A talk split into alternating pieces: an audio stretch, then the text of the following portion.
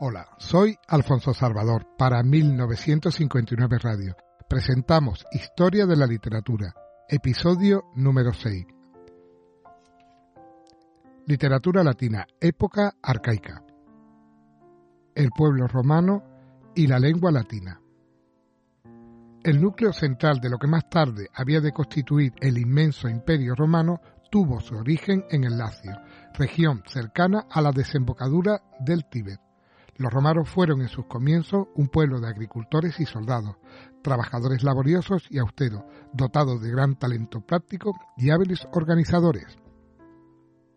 En la no interrumpida marcha hacia su grandeza, Roma se encontró con Grecia, cuya valiosa civilización heredó primero y más tarde difundió por Occidente. Los orígenes y caracteres de la cultura latina están pues ligados íntimamente a la especial idiosincrasia del pueblo romano y en este contacto con la cultura griega, muy superior y por tanto decisivamente influyente. Esto se advierte de modo particular en las manifestaciones literarias, que alcanza su máximo esplendor como fruto de la imitación del modelo griego, sin que por eso dejen de tener un sello muy latino. Antes de recibir la influencia griega, apenas existía en Roma literatura imaginativa y sentimental. Y aun después de su contacto con Grecia, se da predilección manifiesta por los géneros literarios de carácter práctico y concreto, oratoria, historia, moral, etc. El idioma hablado por los habitantes del Lacio era el latín, lengua perteneciente a la familia indoeuropea y por ello emparentada con el griego y demás lenguas nacidas del mismo tronco lingüístico. El latín no es tan flexible y armonioso como el griego, pero por su concisión y gravedad fue instrumento expresivo ideal para un pueblo de juristas y oradores. Épocas de la literatura latina. La historia de la literatura latina puede dividirse en tres épocas, presididas de un periodo preliterario, que comprende desde el comienzo hasta el fin de la Primera Guerra Púnica 242 a.C. Primera época, época arcaica o de formación que se extiende hasta la muerte de Cira en el 78 a.C. La segunda época, época clásica o Edad de Oro, que a su vez suele dividirse en dos periodos, el de César y el de Augusto, hasta el año 14 después de Jesucristo tercera época, época posclásica y de, o de decadencia, en la que pueden considerarse dos etapas. La primera, o Edad de Plata, hasta la muerte de Trajano, 117 después de Jesucristo, y la segunda hasta la caída del Imperio Romano de Occidente en el 476. Periodo preliterario. Hasta mediados del siglo III Jesucristo apenas se conservan otros testimonios de la existencia de una incipiente literatura que algunos fragmentos rudimentarios o simples referencias en obras de escritores posteriores. Así se tiene noticia de ciertos himnos religiosos, como los de los sacerdotes Salios y Arbales. Hubo también un esbozo de representaciones escénicas de tramas improvisadas, las de Atela en Campania y en el norte de Italia diálogos rústicos recitados con ocasión de ciertas fiestas religiosas y familiares. La prosa está representada por textos legales, como la ley de las doce tablas, grabada en bronce y colocada en el foro, y los anales de los pontífices, en los que los jefes religiosos escribían los nombres de los cónsules y los principales acontecimientos ocurridos en el año. Época arcaica. La época arcaica o de formación se inicia cuando la literatura latina se pone en contacto con la griega, después de la conquista de la Magna Grecia y Sicilia por los romanos.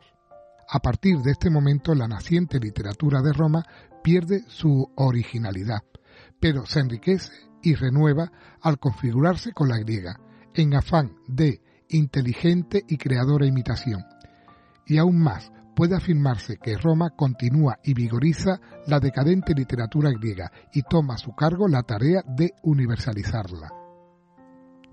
La poesía. El esclavo griego Livio Andrómico, siglo III, introdujo en Roma la influencia helenística con su traducción de la Odisea y la adaptación de algunas tragedias y comedias griegas al ambiente latino.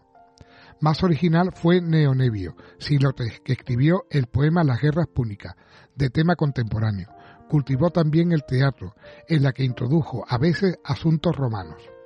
Quinto Ennio, siglo II, además de algunas obras dramáticas conocidas solo fragmentariamente o por referencia, escribió un poema histórico en hexámetro, Los Anales, que abarca desde la fundación de Roma hasta los tiempos del autor, a quien no faltan entusiasmo y vigor típicamente romano. La comedia, aunque las fábulas atelanas pudieron haber originado un teatro latino autóctono, la imitación griega se impuso en la tragedia y en la comedia. La división entre estos dos géneros teatrales existió en Roma desde el principio, pero mientras de la comedia se conservan numerosos ejemplos, no han quedado ninguna muestra de la tragedia. Esta se denomina pretesta, cuando el asunto era romano, por el nombre de la toga que vestían los magistrados romanos. La comedia podía ser togada o paliata, según que el asunto fuese romano o griego, en cuyo caso los personajes vestían la toga romana o el palium, manto griego, respectivamente. En la comedia paliata, el tema griego inspirado en la llamada Comedia Nueva sobresalieron los dos autores cómicos más importantes de la literatura latina, Plauto y Terencio. Tito Macho Plauto, siglo III, era oriundo de Umbría, fue actor y después comerciante, pero fracasó y tuvo que trabajar en oficios serviles. Más tarde compuso comedia, con la que alcanzó mucho éxito y pudo vivir holgadamente.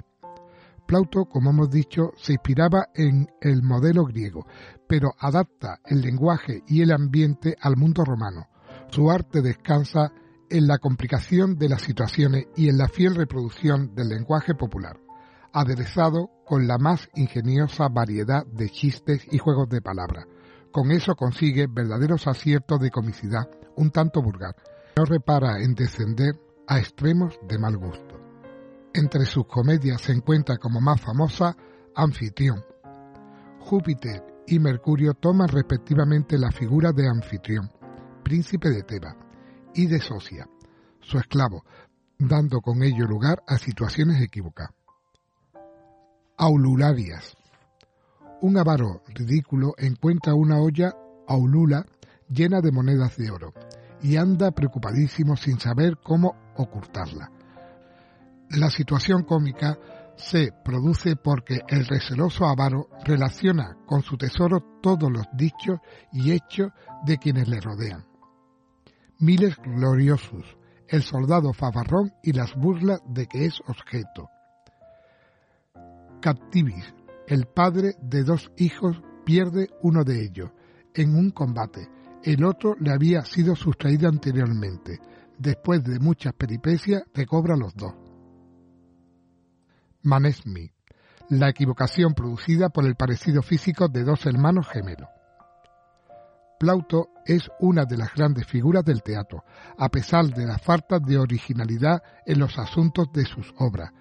Estas revelan las extraordinarias dotes cómicas de su autor y explican la influencia que ejerció posteriormente. Terencio Publio Terencio Afer, siglo II nació en Cartago y fue vendido como esclavo a un senador romano, que le educó esmeradamente y además de darle sus propios nombres le otorgó la libertad. Terencio toma sus asuntos del griego, Menandro, a quien sigue también en las intenciones moralizadoras.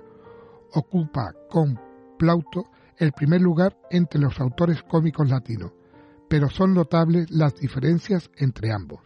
Terencio es más artista que Plauto.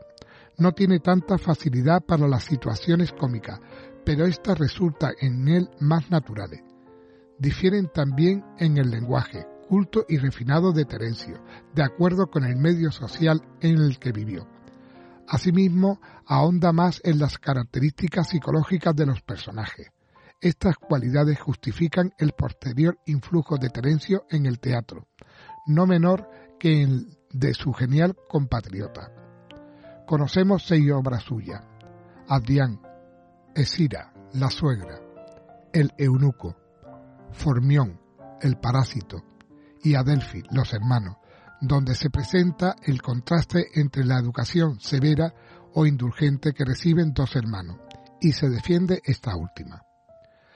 Reacción contra el helenismo. Catón el censor. La influencia cultural helénica no triunfó sin resistencia. Uno de los representantes más ilustres de esta oposición fue Marco Poncio Catón, denominado el censor, siglo II, que ha pasado a la historia como prototipo de defensor acérrimo de las antiguas virtudes romanas. Desempeñó diversos cargos públicos y fue notable orador.